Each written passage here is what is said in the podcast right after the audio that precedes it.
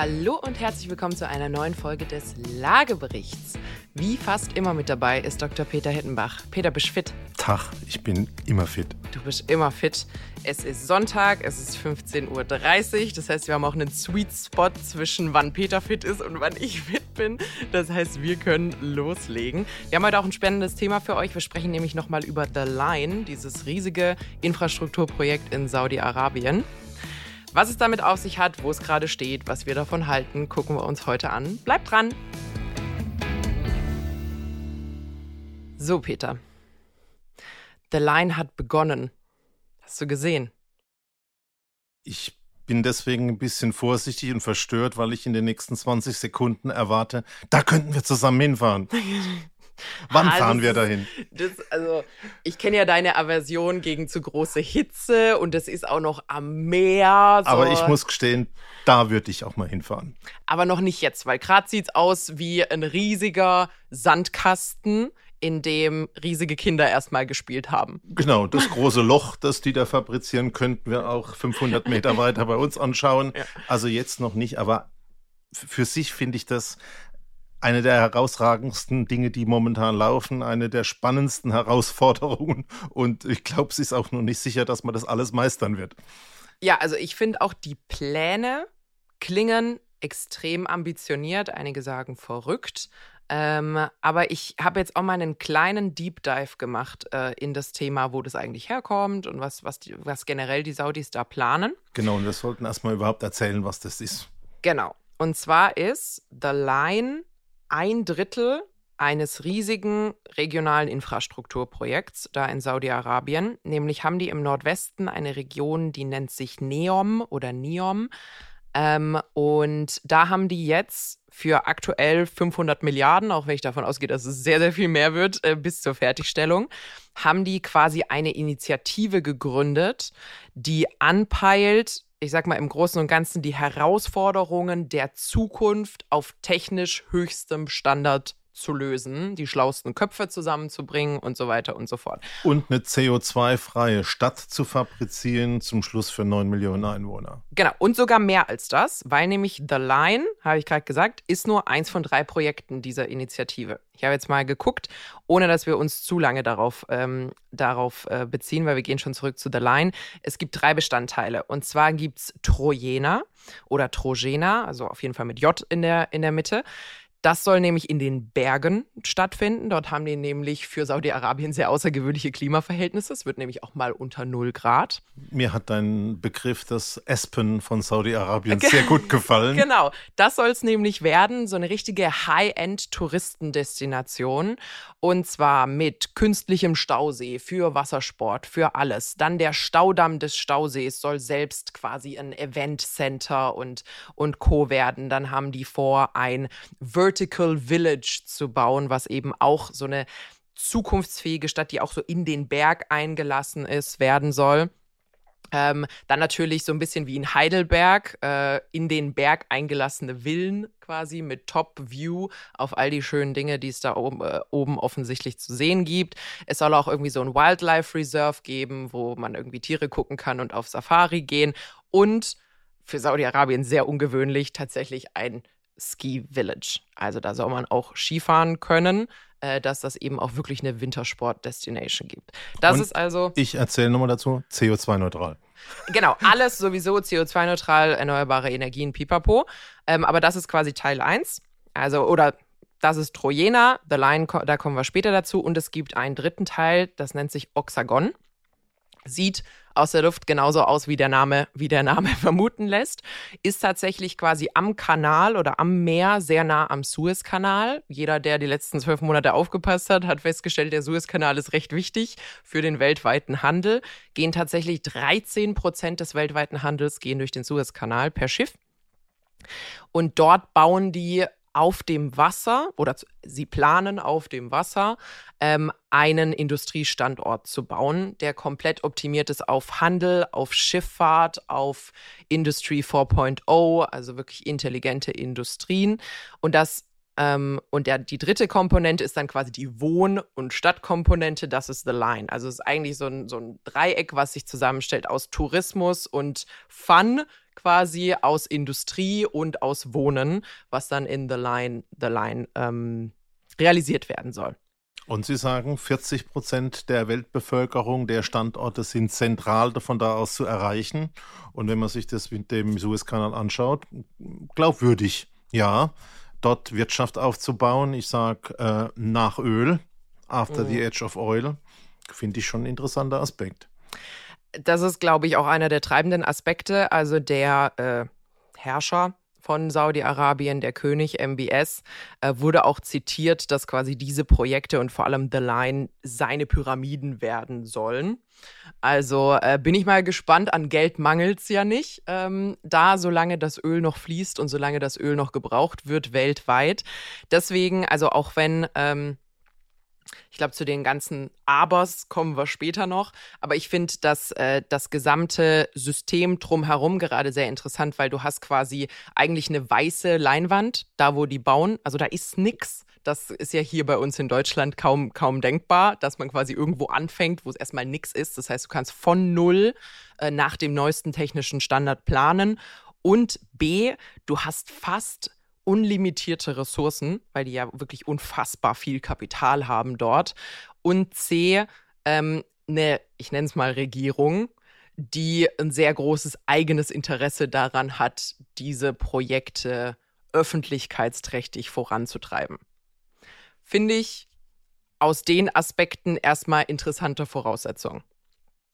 Gut, wenn man es mal vergleicht mit Standorten im guten alten Deutschland, äh, wo hunderte Jahre Tradition zu bewältigen sind, ähm, auch in Form der Infrastruktur, alter Kanäle, Straßen, nicht vorhandener Telefonnetze oder schlimm vorhandener Telefonnetze, ja, so ein Reset auf Null und ein Neustart.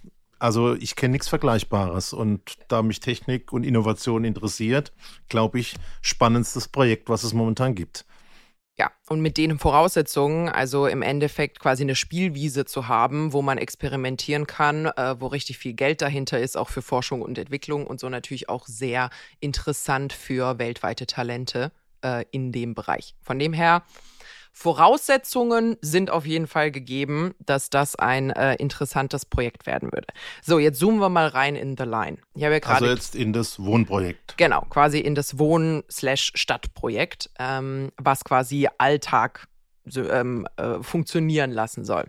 So, The Line, wie der Name schon sagt, ist eine Stadt, die entgegen dem, was wir eigentlich kennen, wo Städte sich kreisförmig ähm, um ein Zentrum herum entwickelt haben, historisch, ähm, eine Stadt, die in einer Linie funktioniert. Und zwar, also sehr in einer Linie, nämlich 200 Meter breit, 34 Kilometer lang. Nee, 170 Kilometer äh, lang. Sorry, richtig. 170 Kilometer lang, 200 Meter breit, also wirklich eine Linie, 500 Meter hoch. Also das Ding auf den äh, Visualisierungen, die man gesehen hat, ist im Endeffekt ein stehender gläserner Spiegel mitten in der Wüste. Finde ich so. Den siehst du aus dem Weltraum, den siehst du im Luftbild. Hast mal angeschaut, diese 170 Kilometer Projektion, das ist also wirklich sichtbar. Und also wenn ich mir jetzt vorstelle, ich habe ja meinen Bahnhof hier im Auge, 50 Meter, und jetzt schaue ich mir an ein 200 Meter breites Gebäude, viermal so lang und das 500 Meter hoch. Also der Eiffelturm ist, glaube ich, 350, 370. Äh, Empire State, große Hochhäuser 500, so irgendwas. 400, 400 rum, jetzt 500. Also da ist schon eine Straßenschlucht, ja. Jo, also 500 Meter hoch, also generell doppelt so hoch wie breit, ist halt einfach auch ein Verhältnis, was man an der Stelle städteweise nicht unbedingt gewohnt, äh, gewöhnt ist. So, jetzt haben wir gelernt, da sollen neun Millionen Menschen wohnen können. Neun Millionen Menschen, drei Berlins. Drei Berlins in einer Stadt, die 200 Meter breit ist und 160 Kilometer lang. Ich sag's nochmal, weil ich es nicht fassen kann. In der Wüste CO2-neutral. An, genau, angeblich CO2-neutral. Worüber allerdings nicht gesprochen wird, das sollte man da auch sagen, und worüber es keinerlei Infos gibt, ist die CO2-Neutralität wird immer für den Betrieb der Stadt genannt. Also alles soll mit erneuerbaren Energien laufen von der Konstruktion der Stadt und der CO2-Bilanz dessen wird nie gesprochen. Also die graue Energie, die schon verbraucht wird, bis das Ding genau, läuft. Also bis das Ding auch nur ansatzweise steht, darüber spricht man nicht. Zumal man ja auch sagen muss, also ähm, alles, was gebaut wird da irgendwo in der Wüste, das muss ja auch alles importiert werden. Die haben ja ein Problem, die haben kein eigenes Sand äh, für Beton und Co., müssen das alles also einkaufen. Sand haben die, glaube ich, schon, ja aber nicht den richtigen Sand. Das haben wir ja, haben wir ja schon mal gehabt, dass ich das gelernt habe, dass Wüstensand zu rund und zu glatt ist, ähm, um, äh, um tatsächlich quasi für Bauprojekte genutzt zu werden. Das genau, heißt, da würde der kritische Bauingenieur natürlich mal sagen, wie machen denn die Gründung von so einer 500 Meter hohen Mauer? Das muss ja auch mehrere hundert Meter nach unten gehen. Wie viel denn? Mal mindestens so viel, wie es hoch also, ist, Also, ähm, die Hälfte bis genau das, was es auch hoch ist, kann man so als Faustformel schon mal sagen. Also das ist schon ganz schön viel. Und das ist ja auch Kubikmeter, was da an Beton verbraten wird. Ja. Also das sollte man an der Stelle vielleicht mit einem Ausrufezeichen versehen. Das ganze Thema Bauaktivität wurde bisher von der CO2-Bilanz noch nicht, ähm, noch nicht betrachtet. Und es kann ja auch nichts irgendwie recycelt oder wiederverwendet werden. Es muss ja alles von Grund auf gemacht werden. Und wir haben ja jetzt auch gelernt mit dem Thema irgendwie Klimawandel und Co., äh, dass Neubauen jetzt nicht die CO2 beste Variante ist. So, haben wir aber soweit geklärt.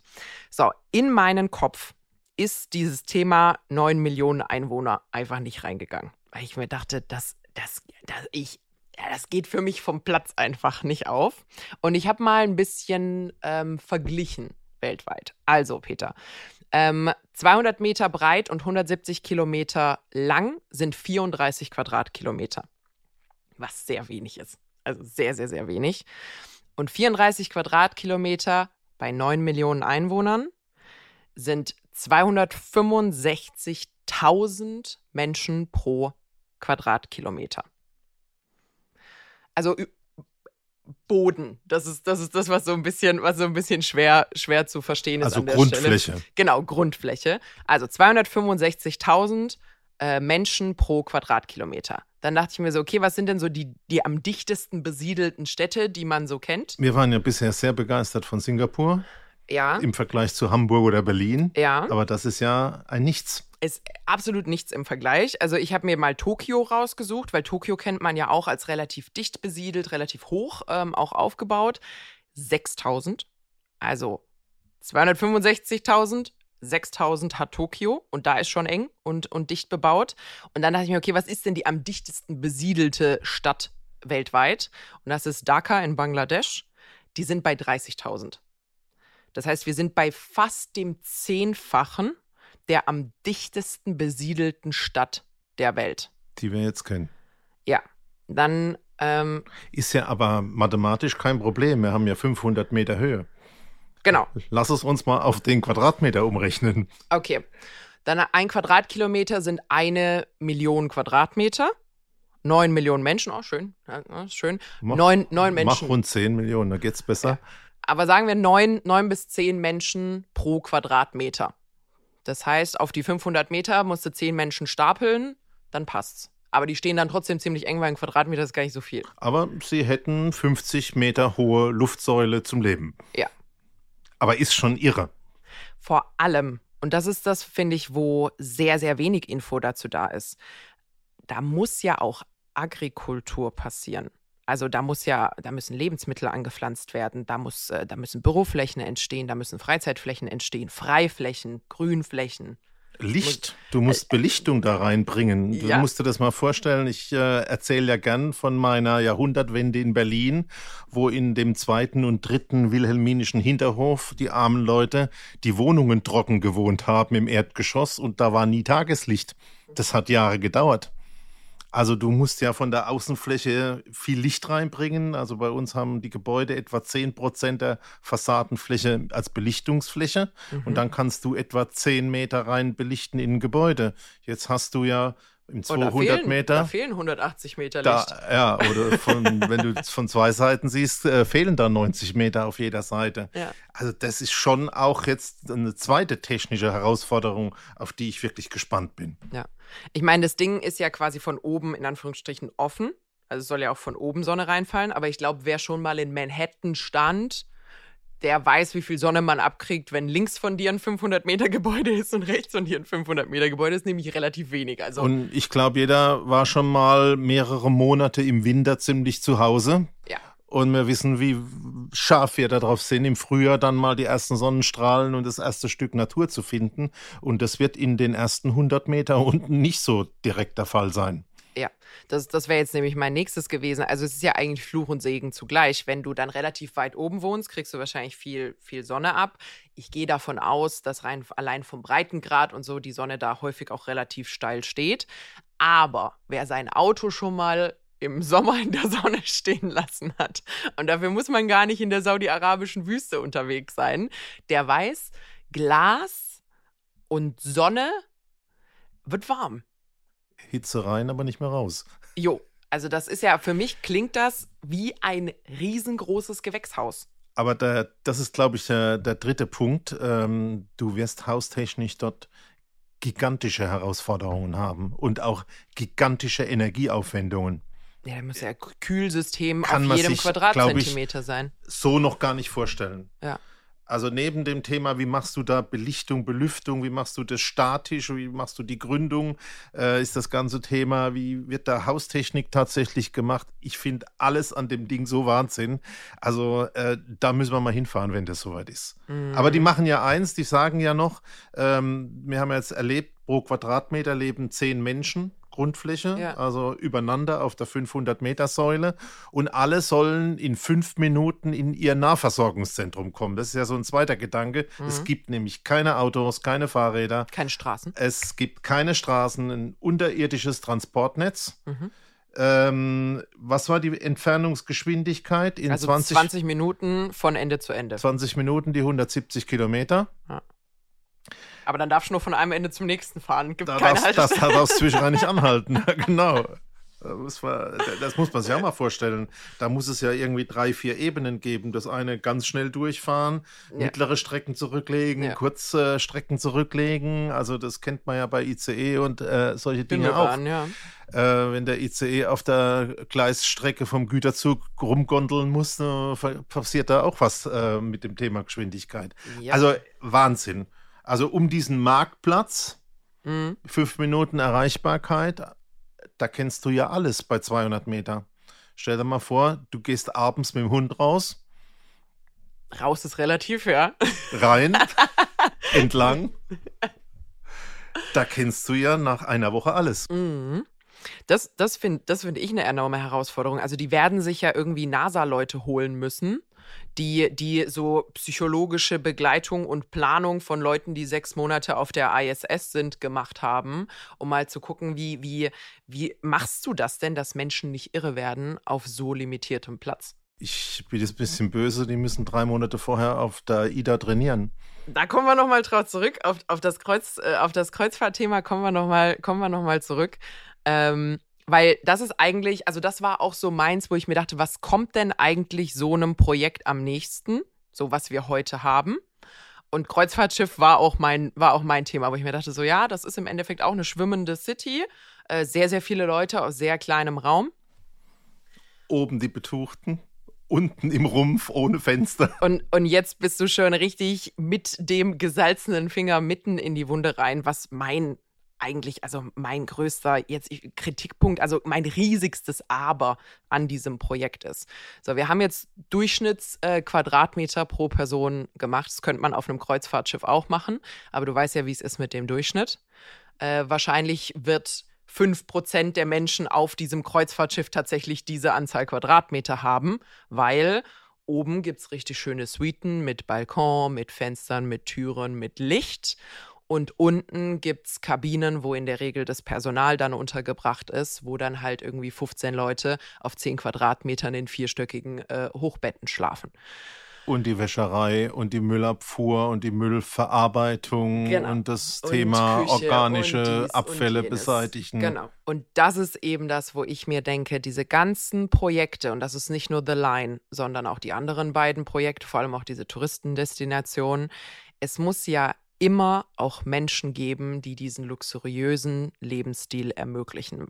Weil wie so häufig, man hat es zum Beispiel auch bei Tesla gesehen, ähm, Tesla hat ja am Anfang diesen Roadster gebaut, in dem Plan, dass man erst ein teures Auto hat. Ich glaube, der ging für eine Viertelmillion oder sowas, so 200.000 rum äh, ging der weg, um ausreichend Kapital zu haben, um dann günstigere Autos zu machen. So ist es ja bei solchen Projekten auch häufig. Bei Bauprojekten, du guckst, dass du teure Penthouse-Apartments hast, die dann quasi als Querfinanzierung für die günstigeren Dinge und weitere Finanzierung äh, funktionieren. So muss es dort ja auch sein. Das heißt, du musst attraktiv sein als Stadt, als Lebensraum für sehr, sehr wohlhabende Leute. Und gibt es ja in Saudi-Arabien.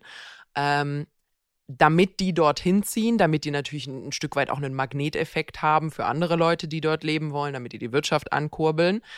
Und dann muss es Menschen geben, die diesen reichen Leuten ihren Lebensstil ermöglichen. Das heißt, da muss die Wäscherei gemacht werden, da müssen Zimmer aufgeräumt werden, da muss Reinigungsservice und Co. her. Das heißt, es braucht Personal, welches sich aber definitiv nicht den Quadratmeterpreis leisten kann, den die schönen Wohnungen in the line bestimmt kosten werden. Und ich glaube, das spielt sich noch nicht mal nur drinnen ab. Also ich fand es so bemerkenswert, wenn du, du hast vorhin die Pyramiden genannt, mhm. äh, wenn du nach Ägypten fährst und dann in deinem Superhotel, in deinem Superresort alles genießt und es ist gekühlt und die Eiswürfel klappern im Glas ähm, und du fährst 20 Kilometer raus und da findet Mittelalter statt.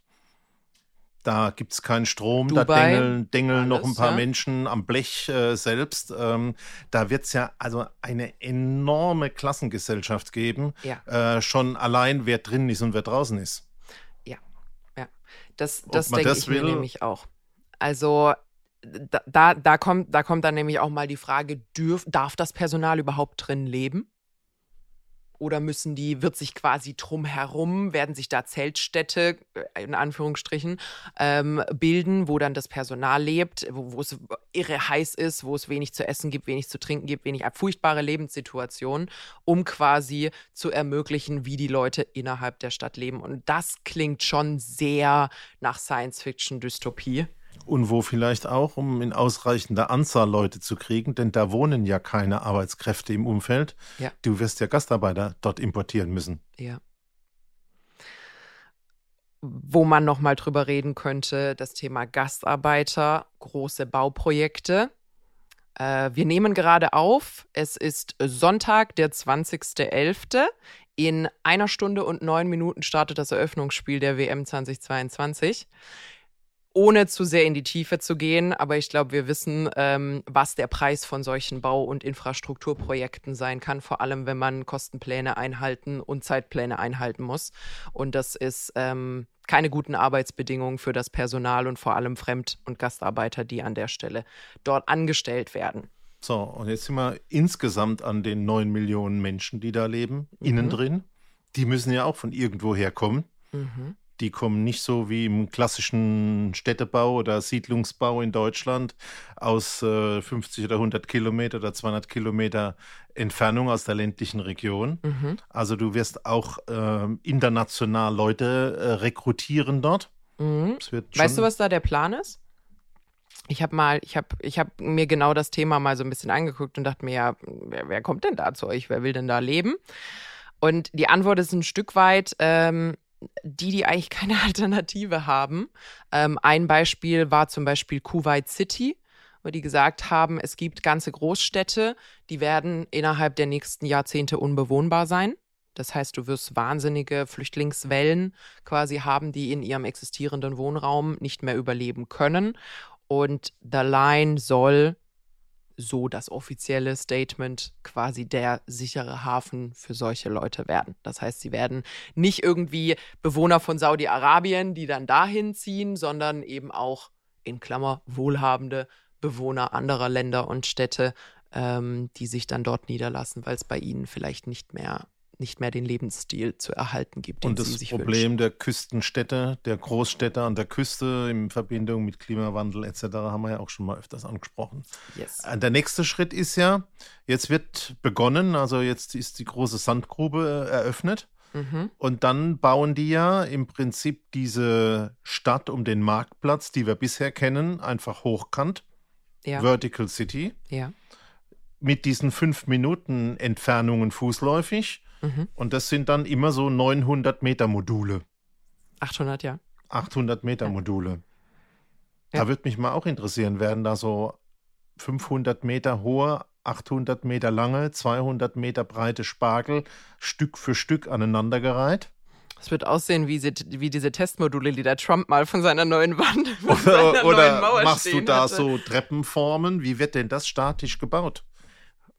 Und vor allem, wie wird das von den Elementen geschützt? Weil, also Statik Und? ist ein Thema, aber sowas muss ja eigentlich ein geschlossenes System sein, weil du bist ja immer noch in der Wüste. Es gibt immer noch Sandstürme und all so Genau, Zeugs. das wäre beim nächsten Punkt. Äh, jetzt guckst du mal, was da mit Naturenergie passiert. Mhm. Äh, polieren die Sandkörner mal da schön die Glasscheiben mit der Zeit, dass da alles blind ist. So eine einfach gerade Wand, maximale Angriffsfläche für den Wind. Mhm. Also statisch ist das mit Sicherheit nicht die effizienteste Idee. Ja. Also ich bin gespannt, wie die ganzen Probleme angepackt werden. Aber ja. es ist mit Sicherheit das interessanteste Projekt, was es momentan weltweit gibt.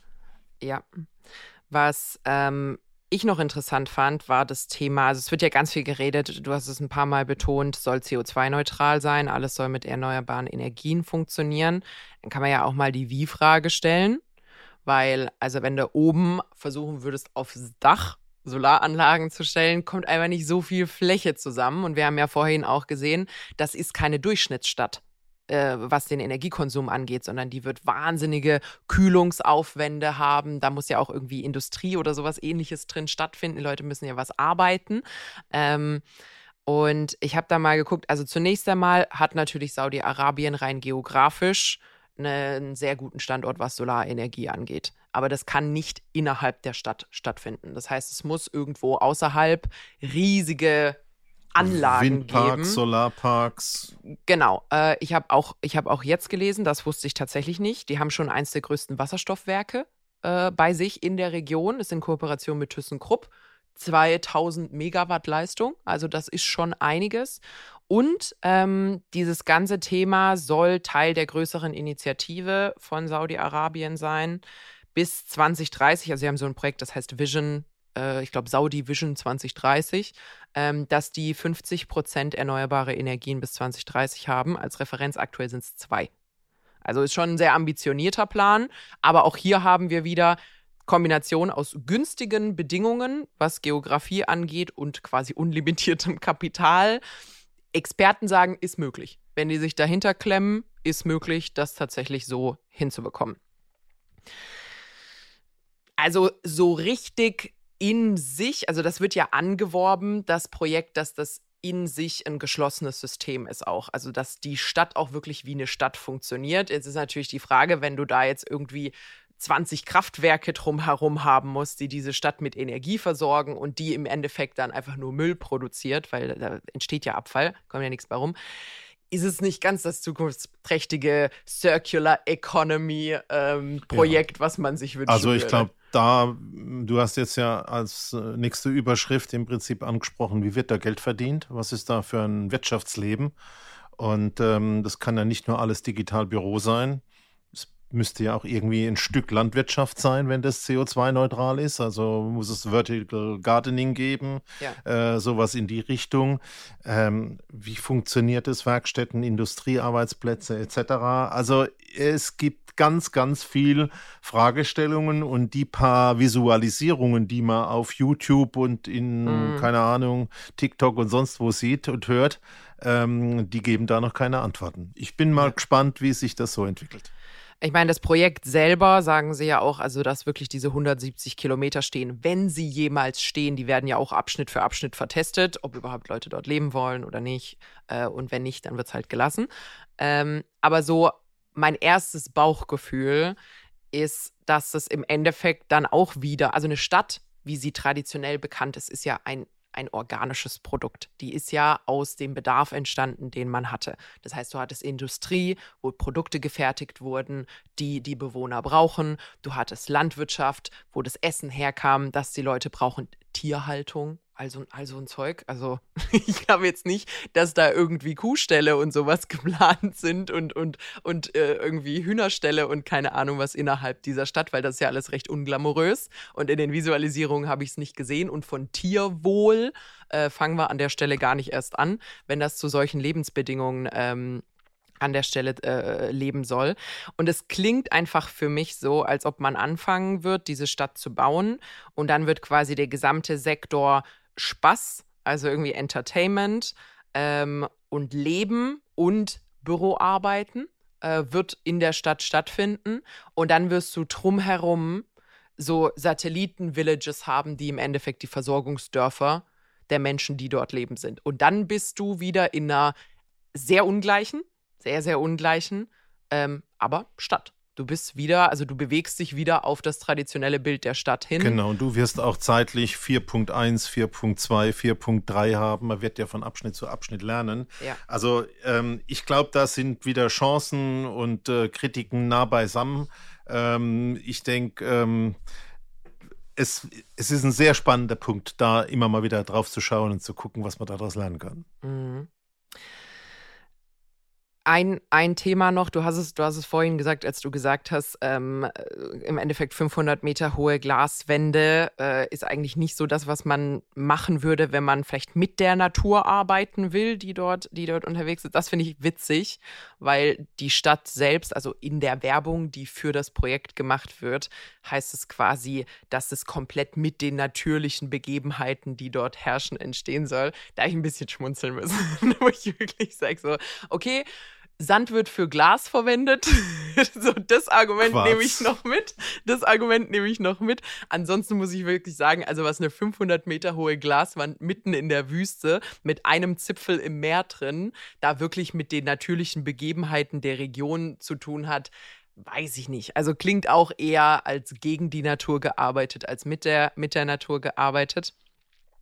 Um vielleicht ein bisschen äh, mein Resümee zu ziehen ich, für mich ist das ein bisschen wie, wie wenn man quasi Forschungsprojekte für äh, Weltraumprojekte macht.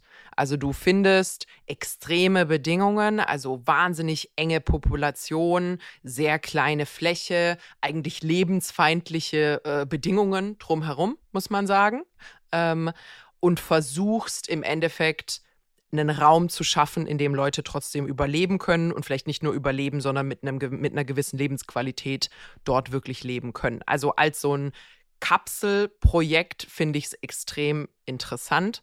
Ob das Ding jemals eine Stadt wird, in der man leben wird, hängt vielleicht auch ein bisschen davon ab, wie unsere Zukunft aussieht. Vielleicht haben wir ja irgendwann gar keine Wahl mehr, als in solchen Projekten wie The Line zu leben.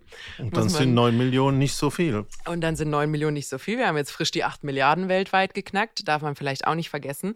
Ähm, also ich finde es, wie gesagt, ich finde es ein interessantes Experimentierbüro. Wie gesagt, schlaue Köpfe, wahnsinnig viel Geld, äh, krasse Bedingungen, die drumherum geknüpft werden. Ich glaube, da wird einiges auch einfach entstehen an Entwicklungen, die dann andernorts angewandt werden können. Sowas ist, sowas ist immer ein sehr, sehr guter äh, Katalysator einfach für Erfindungen und Innovation. Das, das finde ich, das ich gut und wichtig. Äh, das Projekt selbst und auch die anderen beiden Projekte, die so drumherum entstehen, ist natürlich auch ein bisschen PR-Arbeit äh, aus, aus meiner Sicht. Ob die am Ende tatsächlich so entstehen, wie sie jetzt in der Planung sind, Fragezeichen. Ja, aber ich glaube, das ist schon die Zusammenfassung. Das ist für mich auch so ein bisschen wie Formel 1. Mhm. Mit, äh, da entstehen Ideen für das Serienauto oder die Serienmobilität oder wie Haute Couture, ja. die ja auch nicht so im Prinzip dann in die Masse umgesetzt wird. Aber ich glaube, wir brauchen solche visionäre Themen, um auch wirklich mal einen Schritt nach vorne zu kriegen. Und du hast ja selber gesagt, ähm, man weiß, wir, wir, wissen nicht, welche Tipping Points in Zukunft noch kommen mhm. ähm, und vielleicht äh, auch ganz andere Entwicklungen erwarten. Also dranbleiben. Ich finde es super, super spannend. Ich würde mich freuen, wenn wir sowas auch in Europa machen würden. Und hinfahren würden. Und hinfahren würden. Ähm, ich habe aber zum Schluss ähm, noch ein weiteres Projekt, ähm, was ich nur ganz schnell erzählen würde, weil ich habe es ganz frisch gelernt. Und es ist äh, meiner Meinung nach ein schöneres Beispiel, was das Thema mit Naturarbeiten statt quasi gegen Naturarbeiten ähm, angeht. Und zwar entsteht in Afrika gerade oder seit zehn Jahren The Great Green Wall. Hast du davon schon mal gehört? Nein. Ich habe es gestern Abend das erste Mal gehört und ich habe es ein bisschen recherchiert. Und zwar hat der afrikanische Kontinent ein ganz großes Problem und das ist, je trockener es wird, desto mehr weitet sich die Sahara aus. Ähm, und macht im Endeffekt weite Stücke des Kontinents zunehmend lebensfeindlich. Das heißt, äh, Landwirtschaft funktioniert Wüste. nicht mehr. Genau, wird auch Wüste, ähm, stark begünstigt durch den Klimawandel jetzt natürlich nochmal. Und Afrika als Kontinent hat sich da jetzt zusammengetan, ähm, um im Endeffekt ein gigantisches Bepflanzungsprojekt von der Ostküste bis zur Westküste südlich der Sahara zu machen. The Great Green Wall. Da sollen riesige Wälder sollen gepflanzt werden, um dafür zu sorgen, dass die Sahara dort bleibt, wo sie ist. Also dass man quasi eine natürliche Wand für die Wüste und den Wüstensand hat und natürlich klimatisch an der Stelle wieder dafür sorgt, dass du ganze Landstreifen wieder für Landwirtschaft, für Lebensraum, ähm, für, für Tierwirtschaft, für alles Mögliche nutzen kannst. Sie sind bei 17 Prozent jetzt äh, des Gesamtprojekts angekommen. Es läuft seit ungefähr einer Dekade. Ich finde es interessant, dass man keine Ahnung davon hat. Also ich hatte absolut keinen Schimmer davon. Ähm, und ich finde es großartig, vor allem wenn man vielleicht sieht, was man so in Brasilien mitbekommen hatte, wo ja eher das Gegenteil der Fall ist, dass da extrem irgendwie Regenwälder abgeholzt wurden unter der vergangenen Regierung.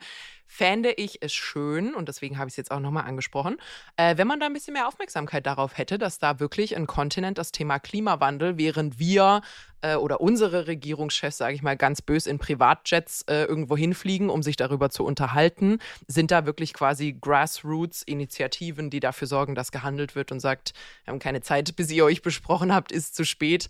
Äh, wir haben schon längst angefangen und machen da aktiv was dafür, dass unsere Region äh, weiterhin lebensfreundlich und lebenswert bleibt. Fand ich toll. Beziehungsweise noch besser wird. Und noch besser wird. Genau. So, das war mein kleines abschließendes Wort an der Stelle, auch ohne Beton und äh, Tausende und Tausende Tonnen von Stahl und Co., sondern ähm, wirklich mit der Natur für die Natur und damit auch für die Menschen. Fand ich schön.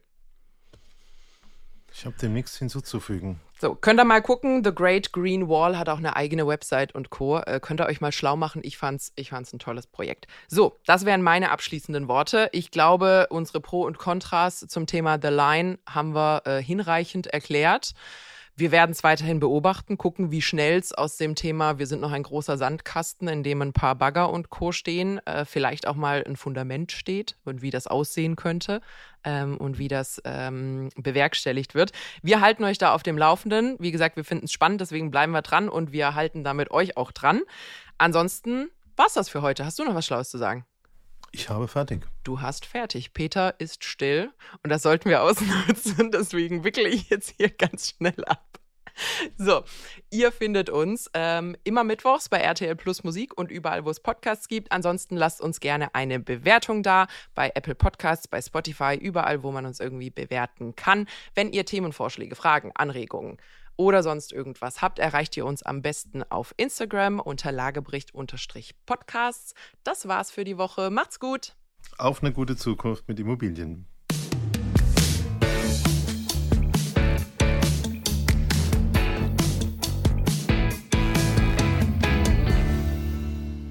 Dieser Podcast ist eine Produktion der Audio Alliance.